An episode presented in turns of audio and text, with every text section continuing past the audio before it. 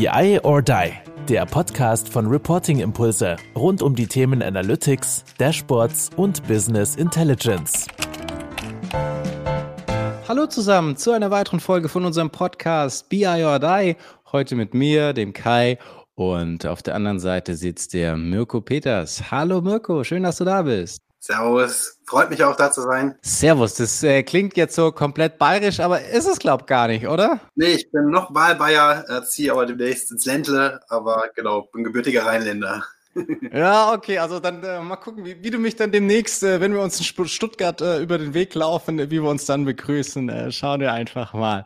Aber außerdem, dass du jetzt äh, deine Umzüge jetzt hier äh, beschrieben hast, magst du einfach nochmal ein, zwei Worte äh, zu dir sagen, was du so Schönes den ganzen Tag bei der Deutschen Weiterbildungsgesellschaft machst, ist ja ein Unternehmen der Klettgruppe, das hat man ja wahrscheinlich auf jeden Fall schon mal gehört, aber vielleicht auch nochmal so vorgeschaltet, auch vielleicht bevor wir richtig einsteigen was, äh, ja, was die Produkte so sind, was ihr da in, in dem Sinne dann den ganzen Tag auch insofern äh, ja, managen dürft oder die Daten davon managen dürft. Bisschen was zu dir und eben auch nochmal zu dem Produkt- und Geschäftsmodell äh, von der deutschen Weiterbildungsgesellschaft. Wäre vielleicht ein cooler Einstieg. Ja, mache ich gerne. Also Mirko Peters, bin 40, ja, komme schon, komme eigentlich aus dem Marketing, äh, äh, habe mich aber dann für das Thema Daten eigentlich immer, ja, oder sag mal, gutes Marketing und gute E-Commerce geht nicht ohne Daten, äh, war dann immer so mein Steckenpferd und habe mich dann ja vor ein paar Jahren auf das Thema spezialisiert.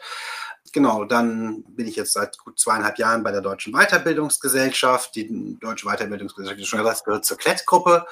Und wir machen den Teil Erwachsenenbildung im Fernstudium, ähm, also Fernschulen. Darunter fallen dann Marken wie SGD oder ILS, die man vielleicht kennt. Und auch bei den Universitäten ist es dann die Euro-FH oder die WBH.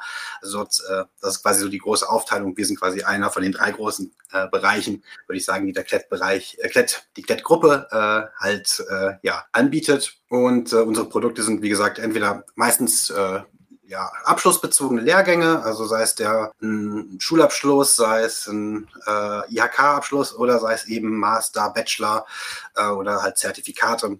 Aber das ist quasi das, was wir äh, verkaufen und hauptsächlich natürlich im Bereich der, eigentlich nur im Bereich der Erwachsenenbildung. Genau. Cool. Nee, auf jeden Fall. Ich glaube, bevor wir dann da, da wirklich dann auch näher reingehen, ist das, weil die Klettgruppe, ich habe jetzt erstmal irgendwie nur Bücher in Anführungsstrichen äh, zunächst einmal damit verbunden und deswegen das direkt mal mal aufzulösen. Und sonst vielleicht, äh, bevor wir jetzt auf aller wirklich dann auch in die in die Fragen gehen, äh, wir haben uns ja auch ähm, über den über LinkedIn kennengelernt. Da bist du ja auch sehr sehr aktiv, hast äh, viele Follower und äh, ich habe mich damals, es ist schon ein bisschen bisschen her, muss ich fairerweise sagen, weil ich immer wieder verschoben oder wie auch immer vergessen hatte, dass wir dann endlich mal unseren Podcast aufnehmen du hast ja irgendwie auch mal unseren Podcast erwähnt und ich fand das, fand das irgendwie so nett und hast gesagt, hier musst du unbedingt mal reinhören und das finde ich natürlich schon auch immer äh, sehr, sehr wertschätzend, wenn sich jemand Zeit nimmt und dann irgendwie nochmal den Podcast raushebt oder eigene Poster zuschreibt. Äh, an der Stelle natürlich auch nochmal ganz, ganz lieben Dank.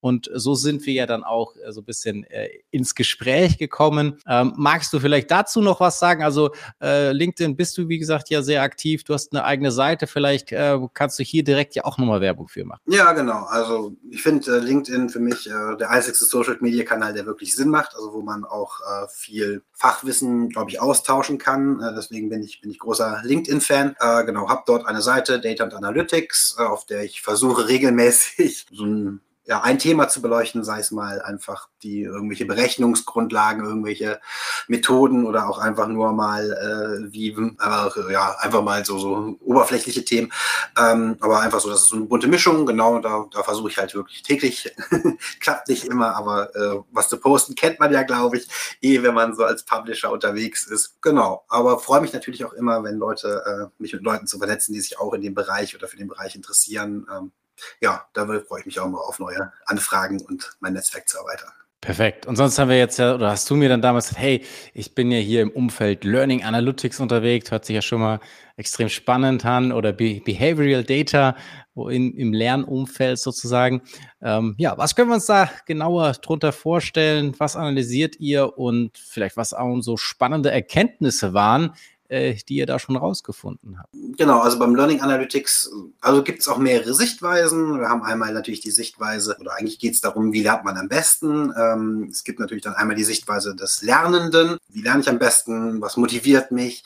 Ähm, es gibt die Seite als Anbieter, der wir sind. Äh, was, was müssen wir wissen? Und es gibt natürlich nochmal gegebenenfalls auch nochmal das Unternehmen, äh, was natürlich auch gerne eine Auswertung über Performance hätte, äh, beziehungsweise der, der Zahler ist bei der geförderten Weiterbildung vielleicht das Arbeitsamt. Ähm, aber das natürlich immer sehr anonymisiert, also runtergebrochen. Ja, also nicht eine ganz so tiefe Ebene, also nicht immer auf die Person, aber dass man halt so, einen, so einen Eindruck gewinnt. Und ähm, beim Learning Analytics ist halt relativ spannend, weil wir oder man früher hat man gesagt, äh, klassische Schule, äh, Jungs können besser rechnen und Mädchen können besser, was weiß ich, stricken, äh, Hauswirtschaft. Aber ist jetzt mittlerweile äh, hat sich das, glaube ich, äh, das Bild auch schon ein bisschen gewandelt. Aber wir sehen, dass es eigentlich gar nicht so klassische Lerntypen gibt. Also es gibt nicht den den Typ, der immer mit Hörbüchern am besten lernt und der andere, wenn er was bastelt und der dritte. Also es gibt es gar nicht, sondern es ist immer sehr situationsabhängig und auch von Stärken und Schwächen. Und äh, genau, und das quasi rauszufinden, wie bringe ich der einzelnen Person oder wie schaffe ich die, das von extrinsischer Motivation, ich will mehr Geld, sondern intrinsische Motivation, dass der daran Spaß hat und dass es ihm auch wirklich leicht fällt zu lernen. Und das ist quasi das, was wir im Learning Analytics versuchen rauszufinden. Ähm, also das ist quasi unser großes, großes Ziel, das Lernangebot zu verbessern für den, für den Endnutzer also für dann für den Lernenden natürlich. Okay, das heißt, es ist dann viel sicherlich ja auch Optimierung in Anführungsstrichen von euren Lernwerkzeugen, wie du ja auch äh, schon beschrieben hast, äh, von der Webseite. Also es ist dann ja schon sehr, sehr breit. Oder geht es dann wirklich auch runter, dass ihr, ich sag jetzt mal, den einzelnen ja, Trainern, die, die ihr habt, da auch dann Tipps gibt, okay, das kam jetzt besonders gut an, das kam besonders schlecht an. Also geht er wirklich so weit runter oder ist es dann schon eher so, sage ich jetzt mal, auf, sag ich mal, auf euer System in Anführungsstrichen so mehr, mehr beschränkt? Genau, also wir haben, wir haben natürlich irgendwie mehrere Baustellen. Wir haben die Verbesserung der Lernmedien, wir haben die Unterstützung der Tutoren, wir haben aber auch die Förderung zum Beispiel von, von eigenen Lerngruppen, Lernkarten oder auch KI-generierte Fragebögen. Also da haben wir ganz verschiedene Ansätze im Endeffekt, was wir machen, wir, wir bauen quasi die Technologie, dass die Pädagogen wirklich sinnvolle Inhalte damit generieren können. Also das ist quasi unsere Aufgabe. Ähm, das, was dann wirklich daraus gebaut wird, das machen, macht dann wirklich die Pädagogen, die sich dann auch wirklich mit, mit tieferen Lernkonzepten äh, beschäftigen können oder auch wissen, ähm, ja, dann mit den Tutoren sprechen. Äh, das ist dann quasi gar nichts mehr, was wir machen. Was wir natürlich noch machen, ist zu sagen, und das ist quasi immer unser Ansatz, ähm, nicht nur Daten liefern, sondern Datenprodukte bauen. Also da unterstützen wir natürlich auch noch. Das ist quasi so, der, so eine grobe Aufteilung, was quasi unser Bereich Data Analytics macht. Wir sind quasi für die Erfassung, Aufbereitung und äh, die gewünschten Modelle zu generieren und wirklich dann, was nachher damit passiert, macht dann allerdings nachher wirklich die Pädagogik. Und ich sage jetzt mal so vom in Bezug Cookie-Banner oder Datenschutzgrundverordnung. Äh, betrifft euch das dann beim Datensammeln in dem Sinne auch oder ist es in dem Sinne wieder ein bisschen ein anderes Umfeld, weil man sich ja dann erstmal eingeloggt haben muss und dann sich ja auch bewusst, sag ich mal, dafür entschieden hat? Oder trifft es euch in, in irgendeiner Art und Weise auch oder, oder habt ihr sogar Chancen irgendwie äh, daraus äh, für euch ziehen können? Genau, also das ist äh, tatsächlich eine sehr gute Frage. Und also was wir festgestellt haben, ist natürlich, früher hat man sehr klassisch, äh, oder haben wir auch sehr klassisch gedacht, auch schon bei meinen alten Jobs hat man nicht immer gesagt, Zielgruppe, Alter, äh, Geschlecht. Und damit war man dann schon ziemlich festgelegt. Was wir aber festgestellt haben, ist quasi das Behavior Tracking, also wie man sich gerade verhält, interaktiv, ähm, sagt viel mehr über den Nutzer aus, weil er vielleicht gerade gute oder schlechte Laune hat. Da ist es jetzt egal, äh, ob männlich oder weiblich oder wie alt derjenige ist, dann lernt man halt anders. Und das ist quasi äh, für uns quasi eine Chance gewesen, dort quasi neue Learnings rauszuziehen. Natürlich haben wir eine komplett, was wir gar nicht machen, also wir haben keine wirklichen, wir erheben keine genauen Daten über die Nutzer, sondern wir haben alles natürlich immer in Segmente unterteilt, sodass uns das quasi, dass wir, kein, dass wir keine Rückschlüsse auf den Endnutzer wirklich äh, treffen können innerhalb und der, der Data and Analytics, Data Warehouse Daten oder das Data World oder Data Mesh, also mehrere Systeme, die wir nutzen, die sind quasi immer komplett anonymisiert und dort wissen wir quasi, ist nicht rückschließbar auf den End Endkunden. Das haben wir quasi gar nicht. Das haben wir auch so, ja, war, war unser Wunsch so, dass, dass wir es so machen, weil wir da natürlich, äh, weil Vertrauen natürlich in der Bildung auch, auch ein wichtiges Gut ist. Und aber ganz klar jetzt auch äh, zu sagen, okay, ähm, wir haben das jetzt ein Stück weit als Chance genommen, also dass man sich eben nicht mehr in diese alten Muster begibt. Alles klar, wir haben den jetzt irgendwann mal als männlichen Lerner oder als weiblichen Lerner äh, kategorisiert und dann ist sozusagen die Schublade aufgegangen und, und die Sachen sind ra rausgepurzelt oder die Empfehlung habe ich bekommen oder die Motivationsschreiben oder was auch immer es dann äh, in dem Sinne äh, geben mag, um, um mich da irgendwie intrinsisch zu motivieren, mit diesem Training weiterzumachen oder diese oder jene äh, Zertifizierung abzuschließen. Da habt ihr gesagt, hey, es ist eigentlich viel mehr als das, als diese klassischen Einkategorisierungen, sondern es gibt eben diese, ja, diese Muster, Verhaltensmuster, die ja tagtäglich und die jetzt erstmal völlig unabhängig von diesen klassischen Altersgruppen und was es da so alles gibt. Also tatsächlich dadurch, dass ihr gezwungen wart, anders äh, die Sachen zu analysieren, eigentlich was rausgefunden, was das Produkt oder euer Produkt am Ende des Tages besser gemacht hat? Genau, also im Endeffekt äh, können wir da können wir natürlich einmal Feedback an die Pädagogen für die Lernmedien geben, aber wir können auch einfach die Interaktionen, also quasi was dynamisch generiert wird auf den Online-Campus oder auf den Webseiten, können wir natürlich verbessern. Also ein ganz ähm, simples Beispiel ist, wenn wir eine Lernaufgabe machen und wir wissen, äh, der kommt aus Berlin, dann heißt es Schritten. Wenn er aus, äh, aus Bayern kommt, dann heißt es Semmeln. Ja, dann freut man sich einfach, weil man so ein bisschen sich damit verbunden fühlt, einfach wenn man dieses Wording ein bisschen auf die Leute an, anpasst. Also solche, solche Kleinigkeiten, äh, die passieren dann halt einfach nachher dynamisch in, in, in den Aufgaben. Und das ist quasi so ein Teil, den, an dem wir quasi sitzen. Das andere ist aber auch nochmal wirklich sich das Feedback anzugucken der Leute. Also oft ist es ja so, Feedback, äh, ne, man kennt's, äh, weiß ich nicht, ich rufe bei ähm, ähm, weil er hat was bestellt, ruft er an und dann sagt er mir, ja, kriegst du halt 5, 5 Euro Gutgeschrift, äh, Ende aus. Aber das löst ja oft das Problem nicht. Und dann bestellt man wieder und das Problem ist immer noch dasselbe, das nicht gut verpackt ist, meiner, meinetwegen. Und das ist ja quasi dieser Prozess, wo man dann sagt, okay, da müssen wir weiterdenken. Und das ist quasi auch immer so eine ja, Application basiert bei uns, dass wir quasi uns überlegen, was können wir denn aus den Daten für Services bauen das ist so quasi, glaube ich, immer so unser großer wichtiger Ansatz, außer dass wir natürlich auf der anderen Seite auch sagen, es ist immer für den, für den Anwender auch äh, gedacht. Aber ich glaube, das ist ein, ein sehr, sehr äh, wichtiger Schritt, eben nicht nur zu sagen, okay, ich habe diese Daten, ich analysiere sie irgendwie und, und habe diese Info, sondern dass ich da wirklich daraus was ableite, Aktionen oder du hast gesagt, wie gesagt, den Prozess anzupassen oder das Produkt in dem Sinne sogar zu verändern, neue Services zu generieren.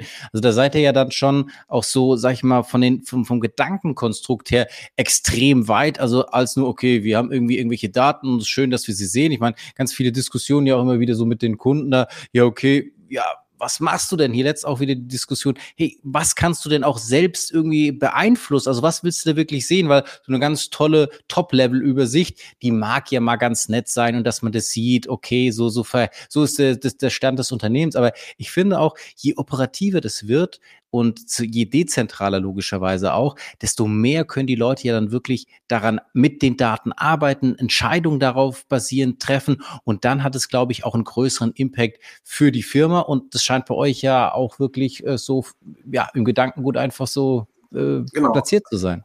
Und da haben wir, also wir haben sogar noch einen Schritt vorher angefangen. Wir haben überhaupt uns auch überlegt, wie machen wir denn die Daten überhaupt für jeden verständlich, dass jeder damit mhm. arbeiten kann. Und dort sind wir dann auf mehrere Herausforderungen gestoßen. Ich sage, meine Anfrage ist bei einem Vertriebler was anderes als bei einem Marketingmann und im Controlling auch. Also was ist eigentlich eine Anfrage, sowas zu definieren?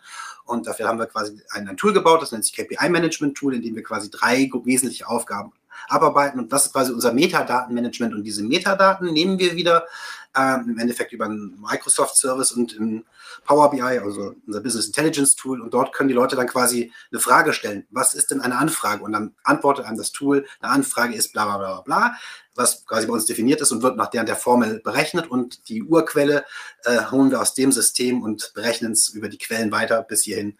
Und dann hat jeder quasi einmal komplett den, der Weg wird immer beschrieben und auch äh, was quasi das Endergebnis in seiner Abteilung ist und was es global ist. Also wir haben quasi immer oben die Rohdatensicht und dann immer auf die Abteilung runtergebrochen, ähm, also quasi nach den äh, sogenannten Geschäftsobjekten und die sind auch unsere Berechtigungsgruppen, also quasi aus diesen Geschäftsbereichen bauen wir auch automatisch unsere, ähm, also aus den Rechtegruppen bauen wir automatisch unsere Zugriffsebenen, also unsere Datamarts.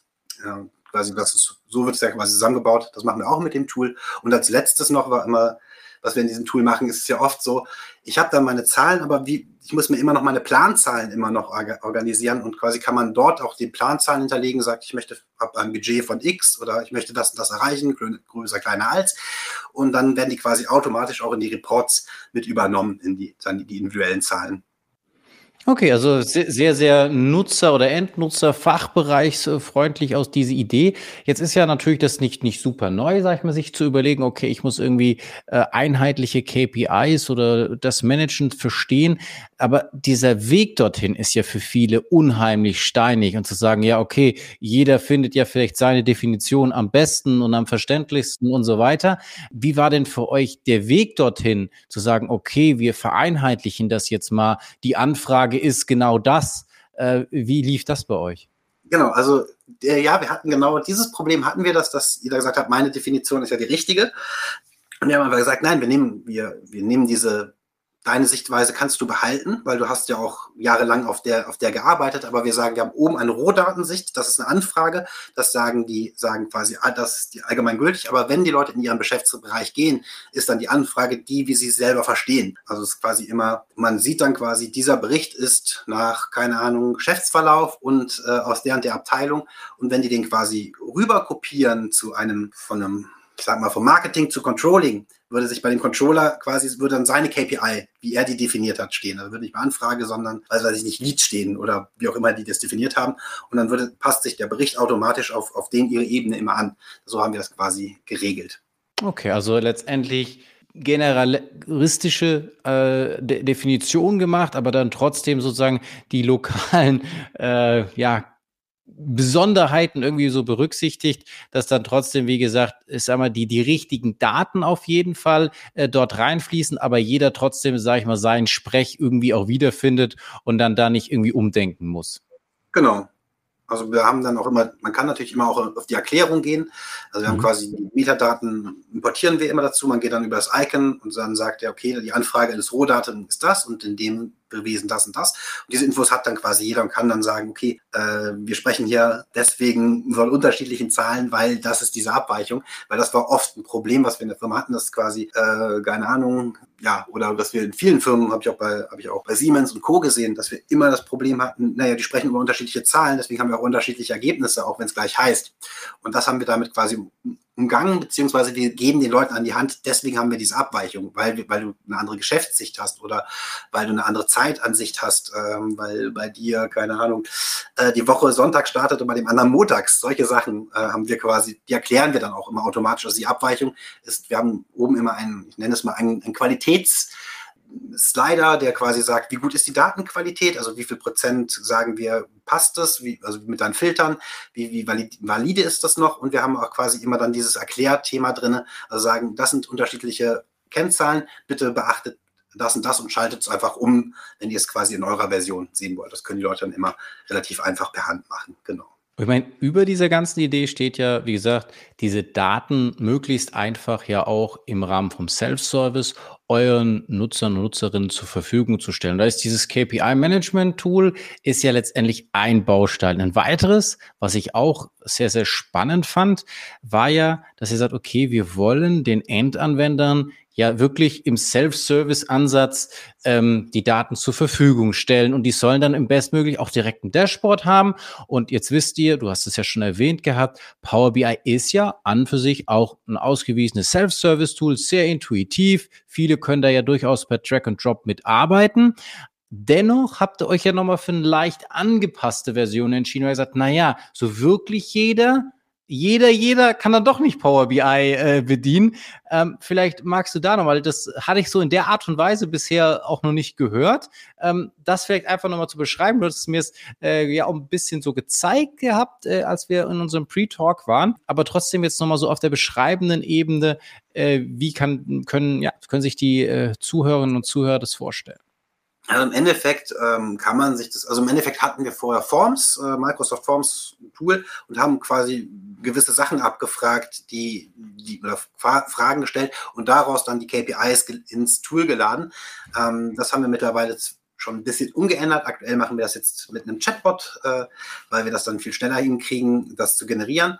Aber im Endeffekt ähm, ist es ein bisschen, man kennt es ein bisschen vielleicht aus dem QA-Bereich bei Power BI, wo man ja seine Frage eingeben kann und dort kann man quasi ein Template wählen und sagt, ich möchte gerne, ähm, möchtest, äh, ich möchte gerne Anfragen, wie wir eben hatten, im Vergleich, im Monatsvergleich haben. Und dann fragt er, und wie möchtest du die visualisiert haben? Dann kommen, kommen fünf Vorschläge, das sind unsere Top-Vorschläge.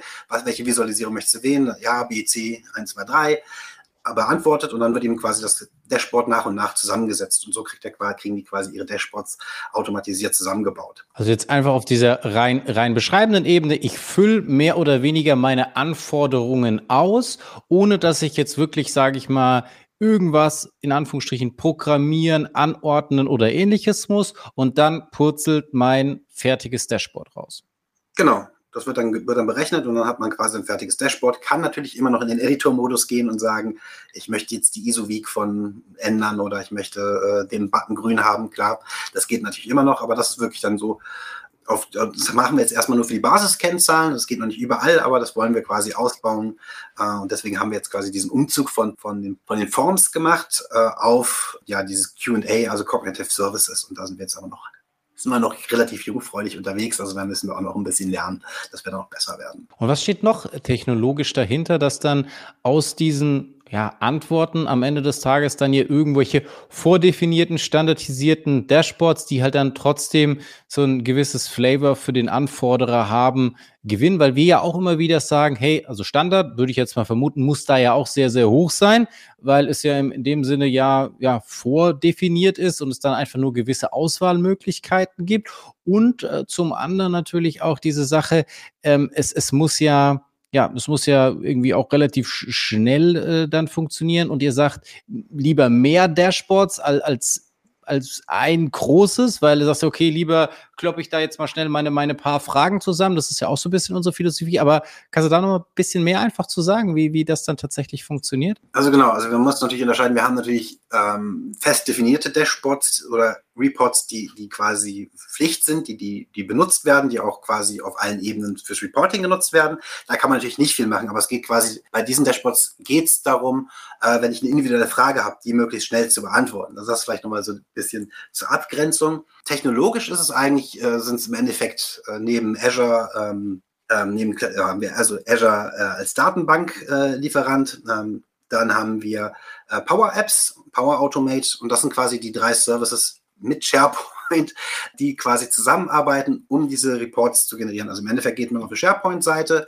hat dort quasi die, der Bot äh, sagt dann, also das Cognitive Services, sondern der Bot, der, der sieht dann, okay, das sind die Optionen und die, die Templates, die wir vorgefertigt haben und daraus generieren wir dann quasi das Ding und dann sagen wir, okay, das ist jetzt äh, mit den Fragen beantwortet, generiert am und dann wird einfach das als Power BI in seinen äh, in seinem Wort, also in seinem Bereich einfach veröffentlicht. Und dann ist dieser Report da und das ist quasi so, so der grobe Prozess. Also im Endeffekt sind das die drei großen Tools, Power Automate, ja, äh, Cognitive Services, ähm, SharePoint und der klassische Azure Datenbank. Das sind eigentlich alles was wir nutzen. Und jetzt nochmal, sag ich mal, von, vom organisatorischen her hast du gesagt, okay, ihr habt natürlich eure in Anführungsstrichen Standardberichte, die ihr dann, wie gesagt, ja auch, sag ich mal, ganz klassisch produziert, abstimmt, Requirements einsammelt und so weiter und so weiter. Die sind dann einfach da, die kann dann jeder nutzen und dann eben dieses, ja, wir versuchen das Self-Service dann wirklich jedem, jedem in Anführungsstrichen zur Verfügung zu stellen. Also wenn dann über diese bestehenden oder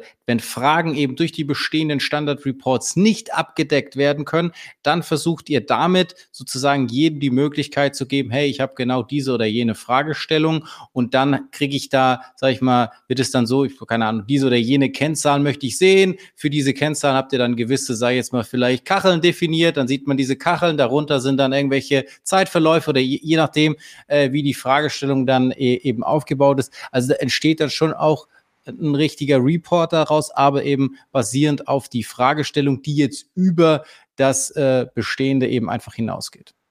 Genau, das ist quasi so das wie es funktioniert. Genau, und was wir noch haben, ist dann für die etwas erfahreneren, sagen wir auch, welche Metriken und Dimensionen passen denn zusammen und welche könnt ihr quasi auch im Thrilldown weiter runterbrechen.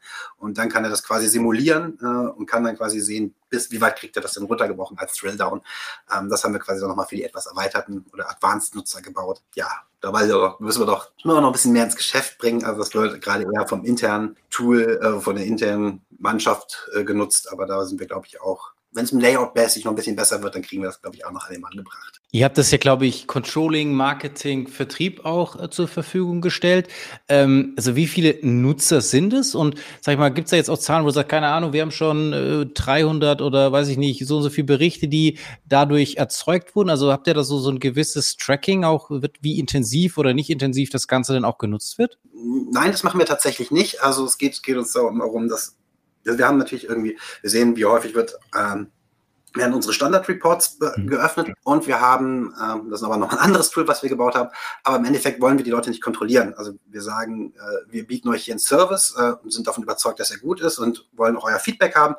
Wir kontrollieren die Leute aber nicht, das wollen wir auch gar nicht. Das ist nicht nicht unser, unser Ding. Es ist auch gar nicht die Firmenphilosophie als Familienunternehmen, die Leute so hart zu kontrollieren. Also da haben wir, haben wir eher Vertrauen. Deswegen äh, kann ich da jetzt keine, kann ich da jetzt keine harten Zahlen nennen, wie viel, wie viel Berichte wir eigentlich haben oder wie viele eigene gebaut worden sind. Okay, aber trotzdem schwingt es ja so ein, so ein Stück weit durch, dass jetzt, sag ich mal, die Akzeptanz doch sehr, sehr hoch insgesamt ist. Also, dass es genutzt wird, dass ihr sagt, okay, wir wollen wirklich es für jeden äh, möglich machen, dass er im Rahmen auch vom Self-Service darüber hinaus zu den Dashboards, die wir zur Verfügung stellen, einfach auch äh, Fragen beantworten kann und auch seine ganz spezifische. Dann habt ihr ja auch sehr viel Arbeit reingesteckt, sage ich mal, ins KPI-Management oder in das Definition, plus dann ja auch wieder in die Feinheiten der, der unterschiedlichen äh, Definitionen etc. Also was waren denn so, sag ich mal, eure besten Maßnahmen aus deiner Sicht, damit ihr diese hohe Akzeptanz einfach erreicht habt oder dass ihr sie gefördert habt? Und sagt, das sind so die, die Stellschrauben, die ihr gesehen habt, ähm, damit ihr wirklich Self-Service jetzt zumindest mal in diese, in diese drei Bereiche, von denen wir da gesprochen haben, Marketing, Sales, ähm, und, und Controlling, ja, was habt ihr da so gemacht oder was habt ihr vielleicht auch noch darüber hinaus gemacht zu den Dingen, genau. die wir jetzt schon besprochen haben?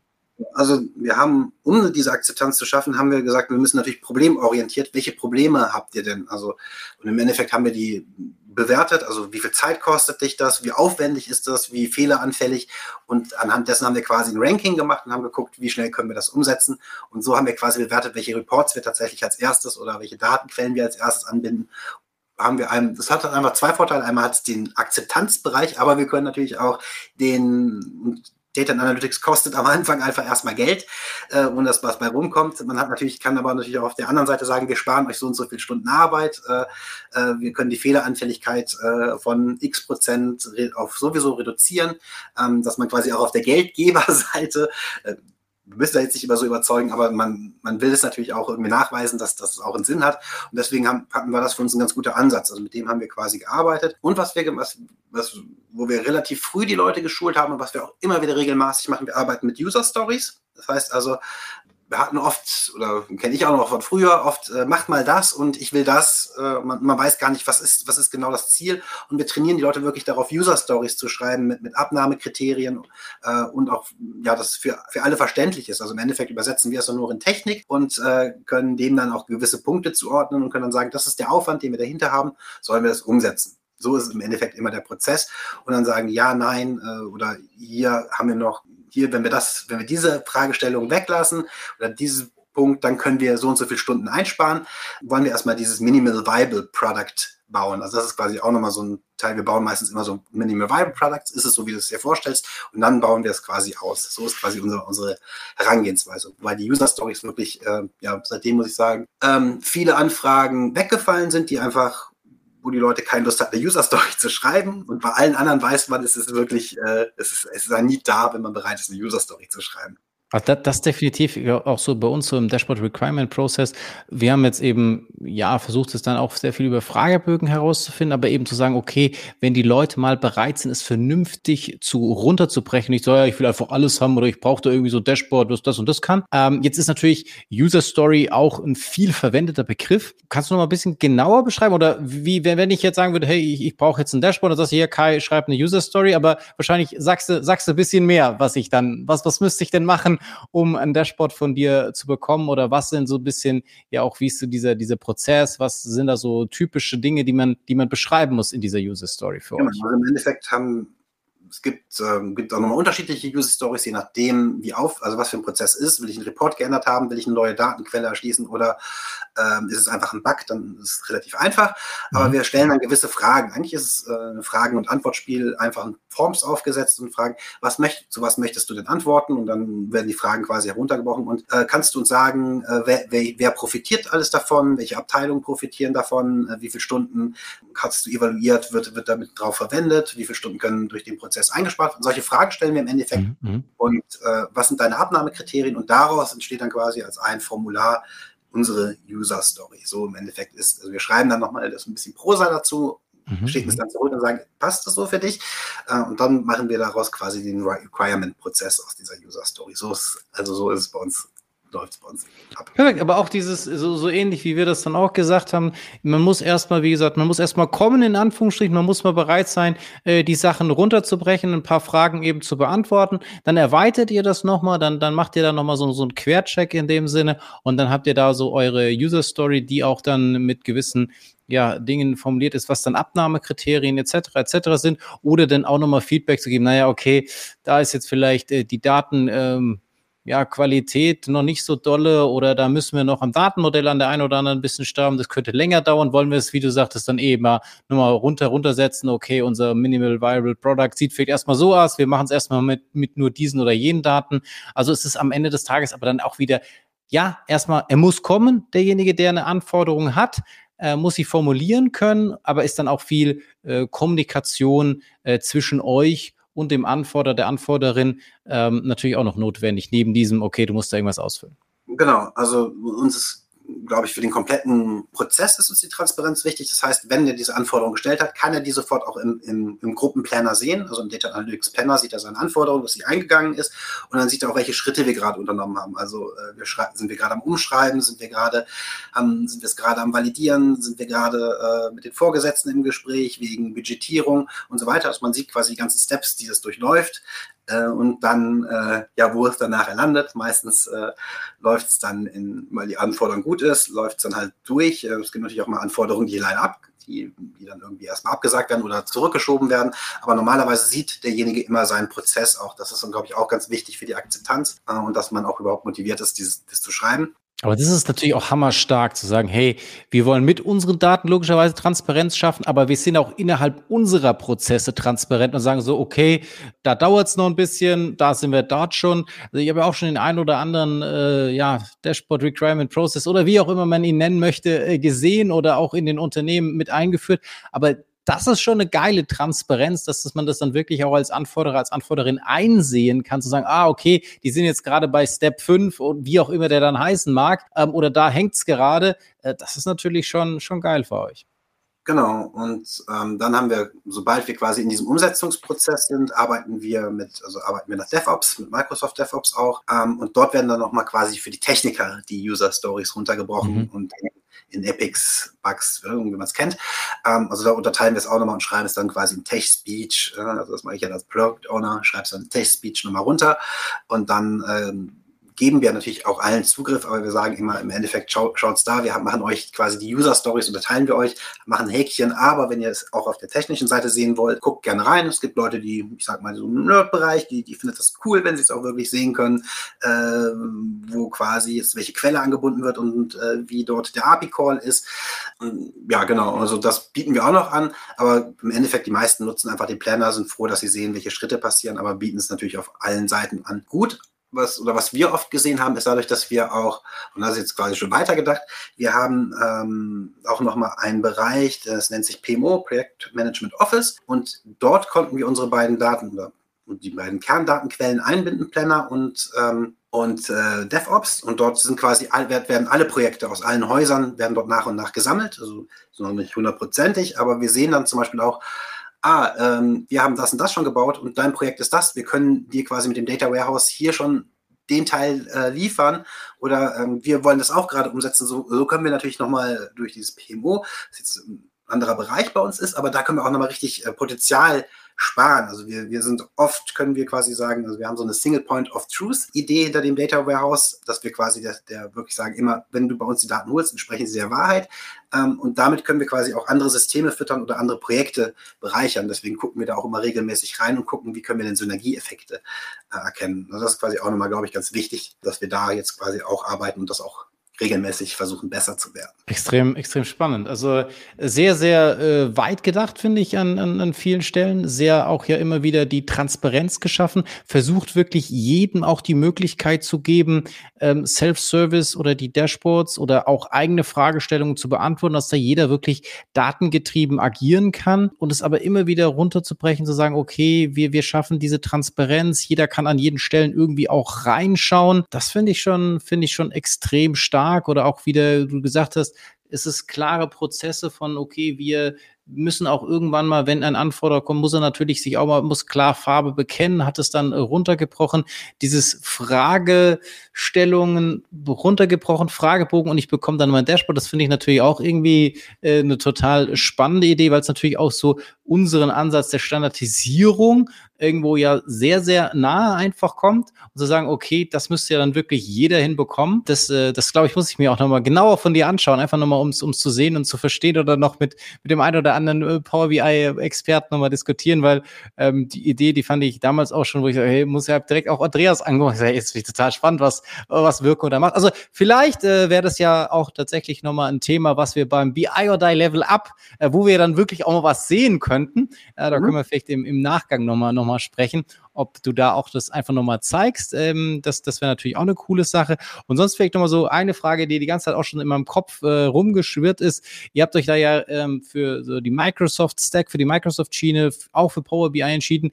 Magst du da noch mal ein paar äh, Gründe nennen, wie, wie ihr in, in wie ihr, oder warum ihr diese Entscheidung getroffen habt? ja, die ist ja leider relativ kurz beantwortet. Im Endeffekt. Das ist doch sehr also, gut, dann äh, passt es auch mit der Zeit, wenn ich, wenn ich wieder drauf schaue. Im Endeffekt sind wir, sind wir ein Bildungsunternehmen und äh, kennen, man kennt ja die Geschichte, Microsoft ist im Endeffekt damit reich gemacht, dass sie ihr Betriebssystem an die Universitäten verschenkt haben. Ähnlich preislich vorteilhaft ist das äh, im Gegensatz zu Google und AWS und Co. Äh, kommt man einfach preislich, ist es für, für Bildungsunternehmen äh, top. Und ähm, wenn wir ich sag mal, wenn man die Top-Anbieter vergleicht, äh, im Endeffekt sind die alle irgendwo ganz weit oben, äh, haben alle Services, die man braucht, mal hier mal ein bisschen besserer Spracherkennungsservice, hier mal ein bisschen besserer weiß ich nicht, Datenbankskalierung, aber im Endeffekt sind die alle sehr weit oben und sehr, sehr gleich, aber der Preis war aber tatsächlich ausschlaggebend als Education-Unternehmen. Und da wir komplett auch schon auf die, also diese A-Lizenzen, halt, das sind quasi die, es gibt E-Lizenzen, das sind ja quasi die man kennt, die man dann bucht, da ist quasi bei uns eine A5er, kostet halt im Bildungsbereich auch nicht so viel Geld, äh, deswegen ist es quasi schon auf Microsoft alles gelaufen äh, und äh, war dann einfach der naheliegendste Entscheidung dann Perfekt, das ist ja, manchmal ist es so einfach, so ehrlich und äh, finde ich, finde ich total gut. Ähm, auch ganz lieben Dank, Mirko, dass du dir einfach die Zeit genommen hast, äh, diese Insights zu geben. Ich hoffe mal, dass wir dich auch beim Level Up Event äh, wiedersehen werden.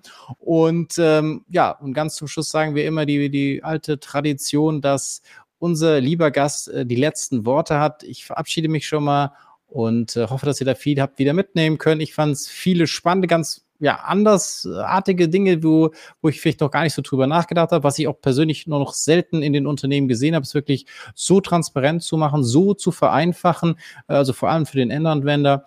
Ähm, von dem her ganz, ganz lieben Dank für die Insights. Ja, ich bedanke mich. Dann, äh, ja, meine letzten Worte sind, äh, ja, ich würde mich halt, wie wir eben am Anfang standen, LinkedIn, also gerne vernetzen. Ich freue mich über Austausch, denn ich glaube, äh, ähm, wissen ja, äh, wir nehmen uns alle keinen Markt weg äh, und ich glaube, wir werden alle besser, wenn wir uns austauschen, vernetzen und unterschiedlich, ja, unterschiedliche Ansätze mal anhören. Also ich würde mich über eine Vernetzung bei LinkedIn freuen und äh, bin auch immer gerne für Fragen offen und da. Und ja, dann äh, bedanke ich mich für das Hiersein. Äh. Das war BI or Die, der Podcast von Reporting Impulse. Danke, dass ihr auch diesmal wieder mit dabei wart. Wenn es euch gefallen hat, dann hinterlasst uns doch eine gute Bewertung. Und abonniert den Podcast, um keine weitere Folge zu verpassen. Bis zum nächsten Mal.